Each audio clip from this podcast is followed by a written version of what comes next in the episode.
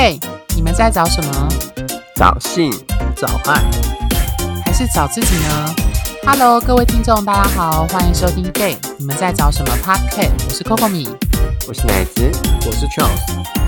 好，今天我们要进到新的一系列的主题的节目单元。那这个单元主要是跟性有关。那我列的题目叫“知难而上”，当我们性在一起。那我相信各位听众，特别是老听众，听到我们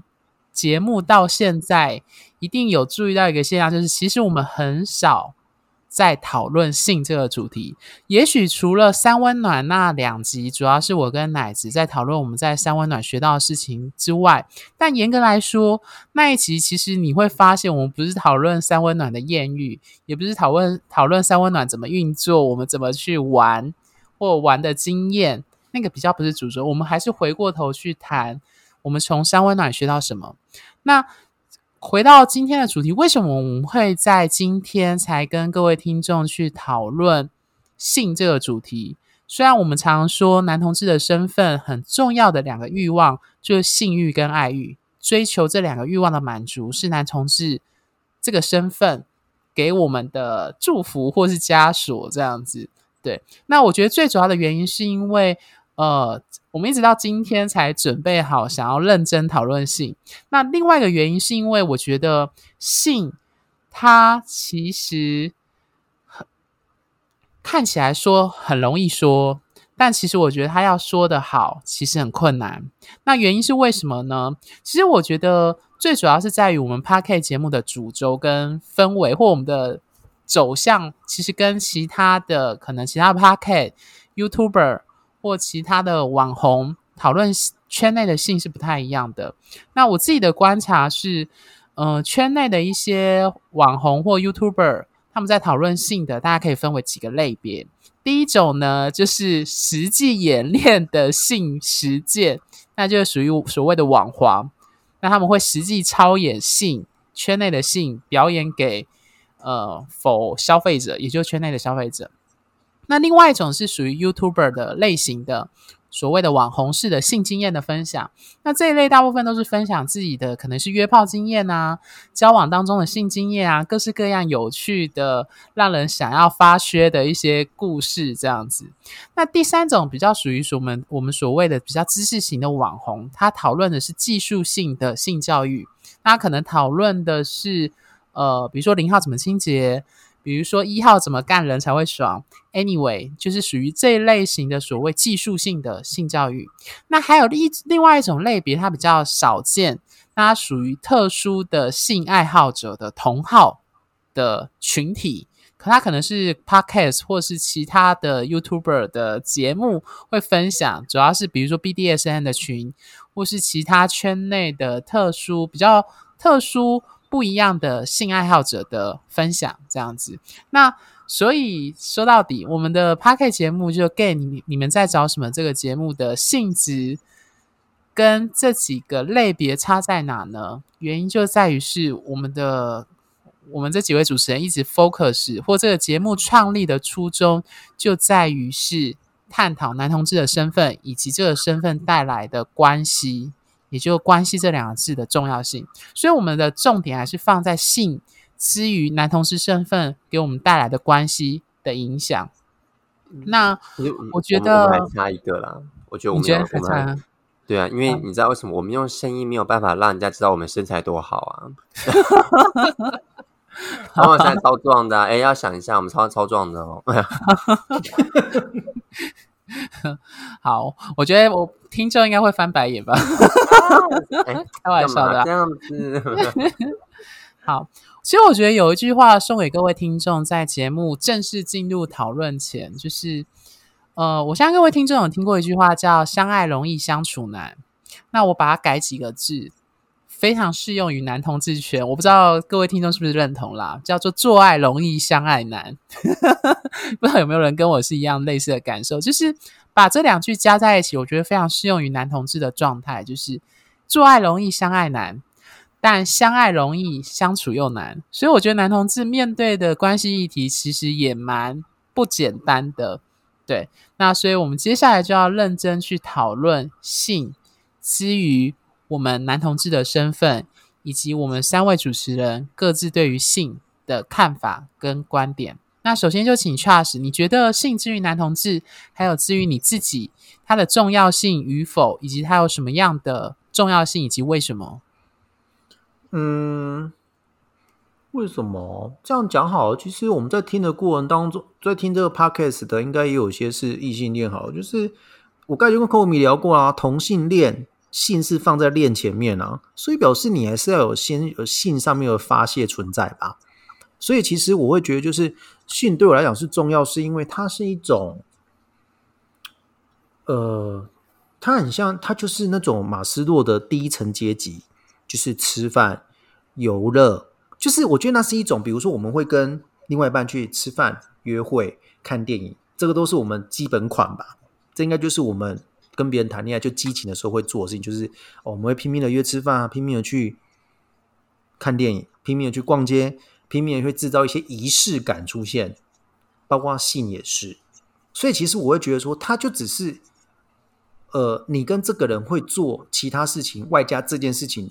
一，他是被包在一起看的。他没办法，我对我来讲，性这个东西没办法单独拿出来去探讨，因为它其实就是跟你们谈恋爱过程是都捆在一起的。所以如果你们一开始在一起都没有做过爱，没有有性的东西。那我们就会觉得，其实根本就少了一一位 g a m 几 B 啦，就会觉得怪怪的。对，所以就是其实对我来讲，就是它的性质重要是在于说，它是一种，呃，嗯，有一种那种感觉什么，就是我就是跟你在一起了，然后那种谈恋爱激情，前面三个月那个激情，或是在暧昧期间那个的过程，一定要经过东西，对。那你说重要性很对我来讲就是重就是重要，因为还没有人说不重要。因为对我来讲，比如说什么要在一起之后才能这样讲好了。那些会说什么我们在一起之后才能做爱的，我就直接大胆的挑战你们。那些说在一起之后才能做爱的，难道你们在一起之前都对对方没有任何的性欲吗？一定有，搞到都已经勃起，然后湿了，可就是为了撑住不行，然后就是一定要撑到后面去。所以，其实我觉得只要有那个性欲的出现，那就是性了。你对这个人有性欲，那个就是一种一种在找另外一半要跟他做连接，就是要跟他在一起，一个很重要一个一个参考点吧，参考东西。为什么你会想跟这个人吃饭？为什么你会想跟那个人去看电影、去逛街？你就不会想要约这个？为什么你会想要跟这个做爱？它都是一个参考依据。那这个参考依据全部混在一起，你就会跟我们讲说，因为我对他有感觉啊。所以你就会想要跟他做什么做什么做什么，所以性也包括在里面，就是这样。其实异性恋也是啊，你去问异性恋男生也是一样啊。你会说你为什么想要跟这个女生在一起？是对她有性欲？他跟你讲废话，哦怎么可能没有？所以他就是一个感觉，他就是一个要在一起之前，其中一项条件要把它勾起来。如果没有没有达到性的这个东西，其实我必须讲，男同志圈很难。你很少很难会跟他在一起，对我来讲是这样。所以其实如果到后面在相处的过程当中，性欲慢慢降低之后，其实后面就会出现一个问题，就是当你的那个性没有办法被另外一半满足的时候，他就会就你们关系就必须要去被探讨，因为你们就会觉得说，当初是因为其中一谈恋爱的条件，其中有一项是因为性，那现在那个东西被抽掉了，你就会觉得说怎么会这样？会变，当然这个要牵扯到就所谓专一性啊，就是性跟爱可不可以分开？那个那个之后再说，因为那个变如果把爱牵扯进来就非常复杂。但如果只单看性的话，它其实非常简单。嗯，对我来讲是这样。嗯，OK，那奶子呢？对你来说，性的是不是重要？他对同志身份认同这件事情上，我觉得其实非常重要。诶，那那个重要的话，其实是因为我。呃，就像你刚刚说的，就是呃，我们刚刚聊天讲到，就是我为什么对这个性别的呃的人，哦，不一定说这个性别，说这个就是相对比较就是男性这样样子的人会有情欲。那我讲一个很有很有趣哦，就是我记得我自己之前在。在国小的时候啊，就是我自己会看到那个，就是那时候不是小小时候小学都都会买一些什么三三角内裤，什么家乐福，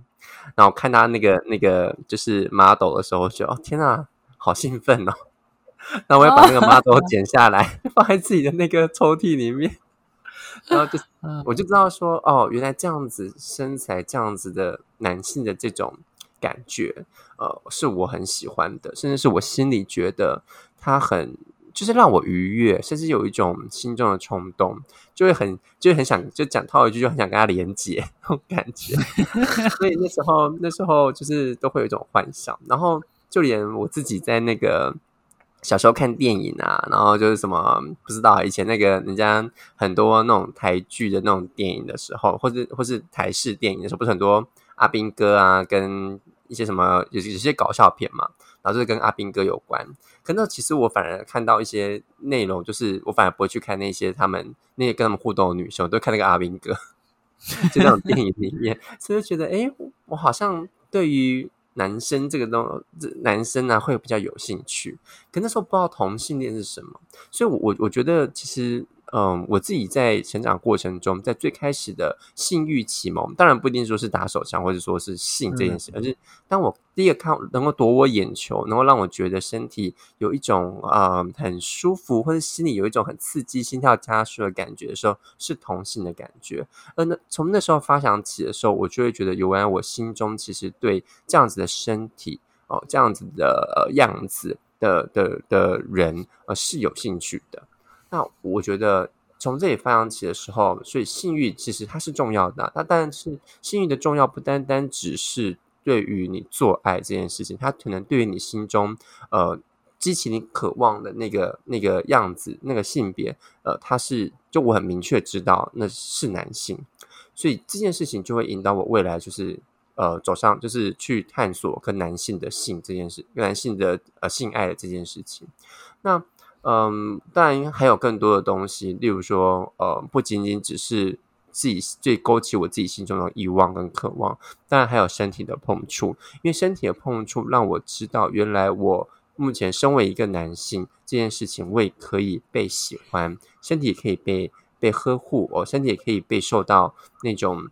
呃，在身体的不同部位，当别人碰触我的时候，我会觉得，呃，我我会，有时候我会勃起。例如说，我会觉得就是全身都非常的酥麻，那我会知道说，原来我我被碰触，那甚至被进入也好，或是进入别人也好，我会觉得那是一个很愉悦的感受，而且透过因此透过这个状态，我可以认识我的身体，所以我觉得性对我来说其实非常的重要。它不仅透过了身体的认识，还透过了原来我心里对这些东西是有渴望的。OK。好，那我这边想分享的是，呃，有一次就是我那时候在还在热线担任教育小组的讲师的时候，去学校演讲的经验。那那时候我是跟另外几个女同志一起去，然后我们就在跟国中的学生谈同志教育，就是说认识同志这件事。那那时候是在大讲台，就在谈说我们怎么发现自己是一个同性恋同志，不论是男同性恋或女同性恋。那讲完我们的生命故事之后，就是呃，有一位男老师就上前来问我们，他就问我们说：“呃，我刚听完你们的故事、生命经验之后，我其实感到很纳闷，因为你们说的那些状况，比如说同性之间很亲密的那种友谊啊，或是那种想要跟对方更更多互动的那种欲望啊，他说他在以前小时候，或是他们在求学阶段也曾经遇过。”那为什么他们就不会变成同性恋？他们还是异性恋？那时候我就默默的、很轻描淡写的跟那个男老师说，就是说，其实我们讲的生命故事有某种程度上被被删减。那那个删减的部分，其实是可能在这种场合不适合讲。可这里不适合讲，是担心邀请我们的主任或老师。或者是会造成，因为在当时同婚还是正在联署的那个时候，会担心造成老师的一些麻烦。那那麻烦是什么？就是我们身为一个同志，我们的性的启蒙，也就是我们对同性的身体跟性的欲望。那时候我就反问那位男老师说：“你什么时候开始对女生的身体有欲望、有性欲？”然后那位男老师就沉默不语了。所以。我想要从这次演讲的故事去跟各位听众去分享，说为什么性基于男同志的身份那么重要，是因为它是一个非常非常关键的，你可以说是一个分水岭，很明确的告诉你说，你就是对这样的性别跟身体。是有欲望的，有一句话叫“口嫌体正直”嘛。它某方面来说，性真的是很真实的，会显现出你真实的性倾向，跟你是什么样的人，以及你是最最快的。对，它真的是最快，那个真的是骗不了人，因为你心理上的自我认同还可以自我欺骗、自我否定，但是性其实很难。对，所以其实，呃，我觉得。另外一件事就是说，呃，我觉得性，所以简单来说，性是我们的认同所在，它是欲望，是脆弱，但也是力量。所以为什么会说力量？就是大家会发现，在同志游行里面，男同志的性和身体一直是，呃，可以说是男同志的一个非常标章的一个主轴。那当然，它也常常是被拿来攻击的一个标的。当然，它也包含了污名跟疾病，也就是 HIV 这件事情。那所以性它为什么会是脆弱也是力量？它其实是一体两面的。它其实对我们的男同志的身份认同的至关重要性，呃，不论是社会场域以及我们自己的私人生命经验和认同，都非常的重要。对，那接下来就是要请两位伙伴分享。那我们刚刚讨论的是。呃，广泛来说的同志、男同志的身份认同影响。那如果回到你们自己本身的话，你们觉得性基于你们自身到底为什么重要？Charles，哦，这好难讲哦。你就会觉得它就是重要的啊，就是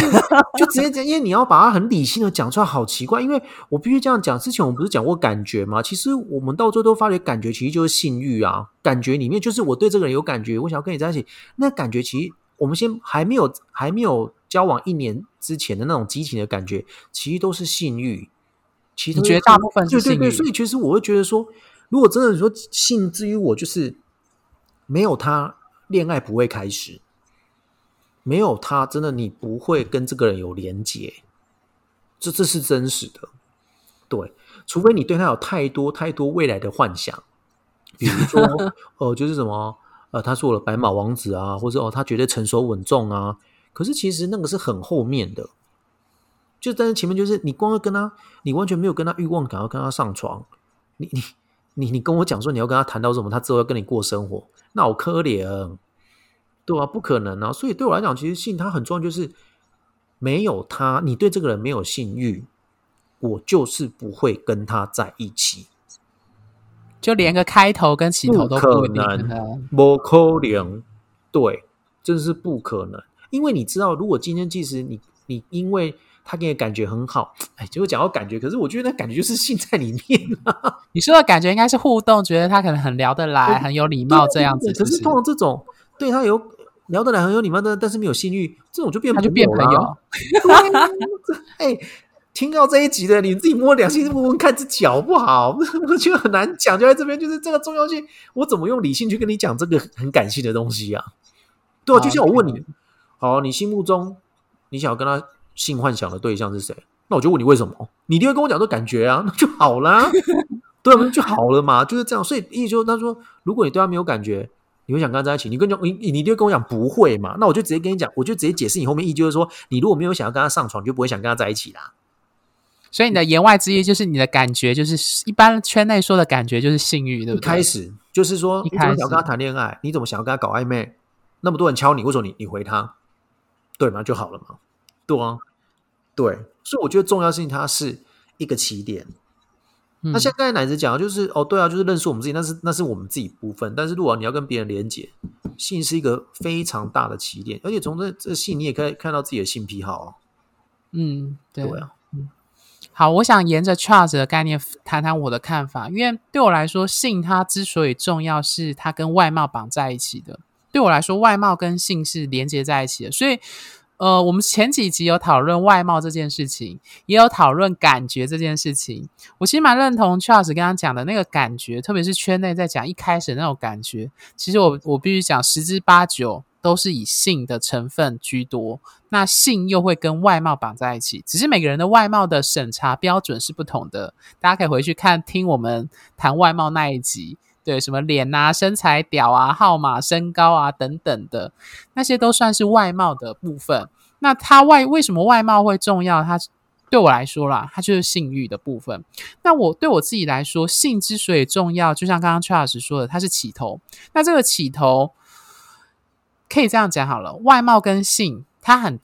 它很困难，但是它也很简单。它很困难的地方是，就像有些人说的，所谓的顺眼，你只要一开始不顺眼，其实不会有聊下去的动力。那可反过来说，它很简单，也就是说，只要外貌过了，其实后续的那些事情。就外貌跟那个部分，就重要性就不会是你们后续可不可以建立关系，会不会交往，可不可以长久走下去的重要原因啊。当然有人会说性的实践，实际上在床上怎么做，当然它也很重要，那可能要另外再讨论，我们会在别集再讨论。但是单就一开始，你对他有没有性欲这件事情，它其实非常的快速可以判断，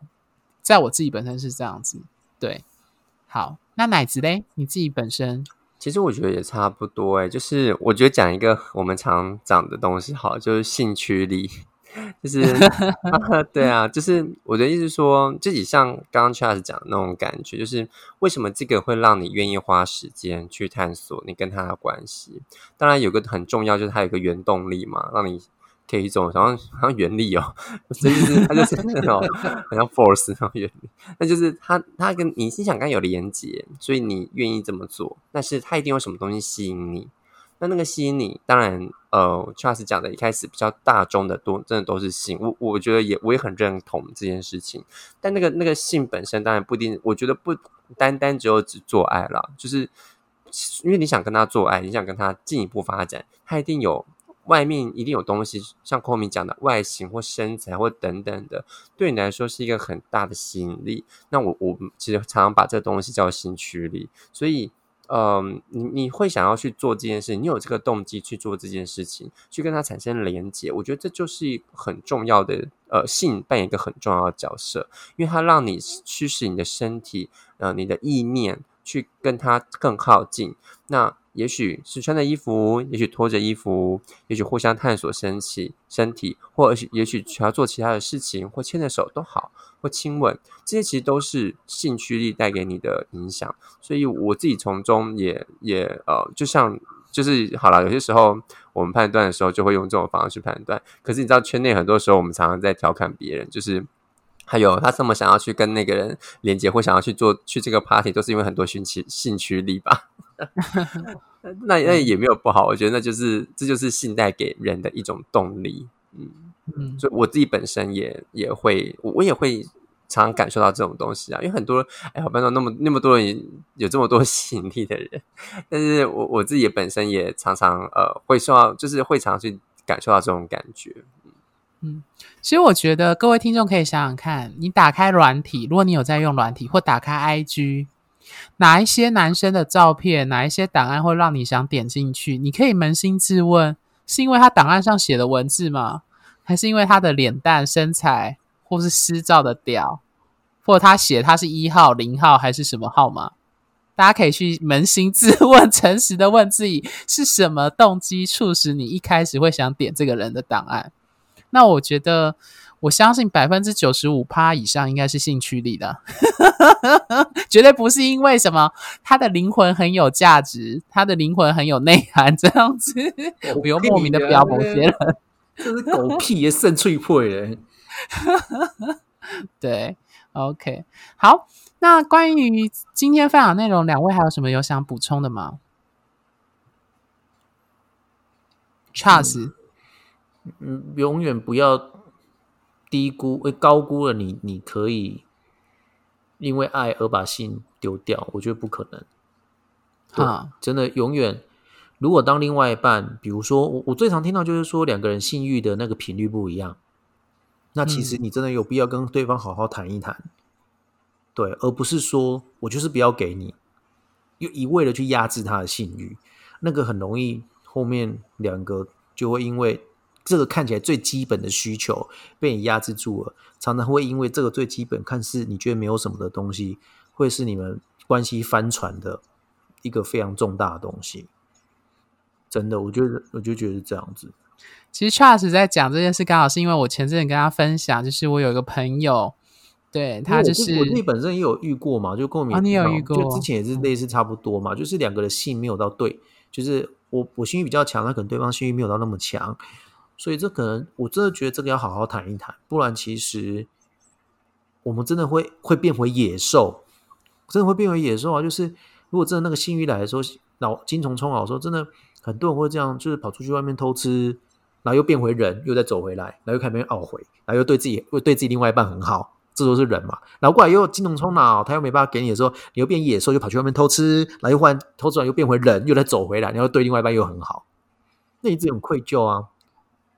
所以其实真的要好好去探讨这件事情啊。对，嗯，OK，奶子嘞，嗯，我我觉得其实要呃，就像 Charles 讲，就是我觉得一定要很正视自己的欲望，就像我们过去所有谈的内容一样，就是性欲也是一种欲望。那如果当你正视它这件事情的时候，它才会你才会清楚意识到说，哦，我做这件事情其实包含这个在里面。但这这这没有不好，这也不是说做这件事情的时候，呃，用用性这个起头去判断是不好的。我觉得不会，因为人本来就是一种呃感觉或感情的动物，所以当我们知道我们自知道自己有欲望，而知道自己会如何去面对欲望，呃，这件事情是很重要的。那性绝对是很重要的，所以就我们像刚刚讲的那些所有跟性有关的东西，其实我讲难听，就包含了就是你生活中的吃喝拉撒 睡的很多，其实都跟这些这些冲动、这些欲望很有关系。广义来讲，还是欲望，可其实你仔细去看，它其实跟性这件事情是有关联的。那所有的你日常的行为，其实某部分都会有关联的。所以，嗯，我觉得正是他看到它之后，你会知道啊，其实它没有那么的不好讲，因为它其实存在很多我们生活中的细节里面，只是很多时候我们并不觉得它是跟性有关。嗯 OK，谢谢两位的分享。那我最后我想要用一个非常精简的几个句子送给各位听众。它虽然很短，但是它的深意非常的深。那简单来说，性不神圣，但性也不污秽；性很重要，但性也不是万能。最后，还是希望各位听众能够对自己的性欲诚实，因为对你对性欲诚实，某方面来说就是对你自己诚实。好，那我们今天的节目就到这边，谢谢，拜拜。拜拜拜。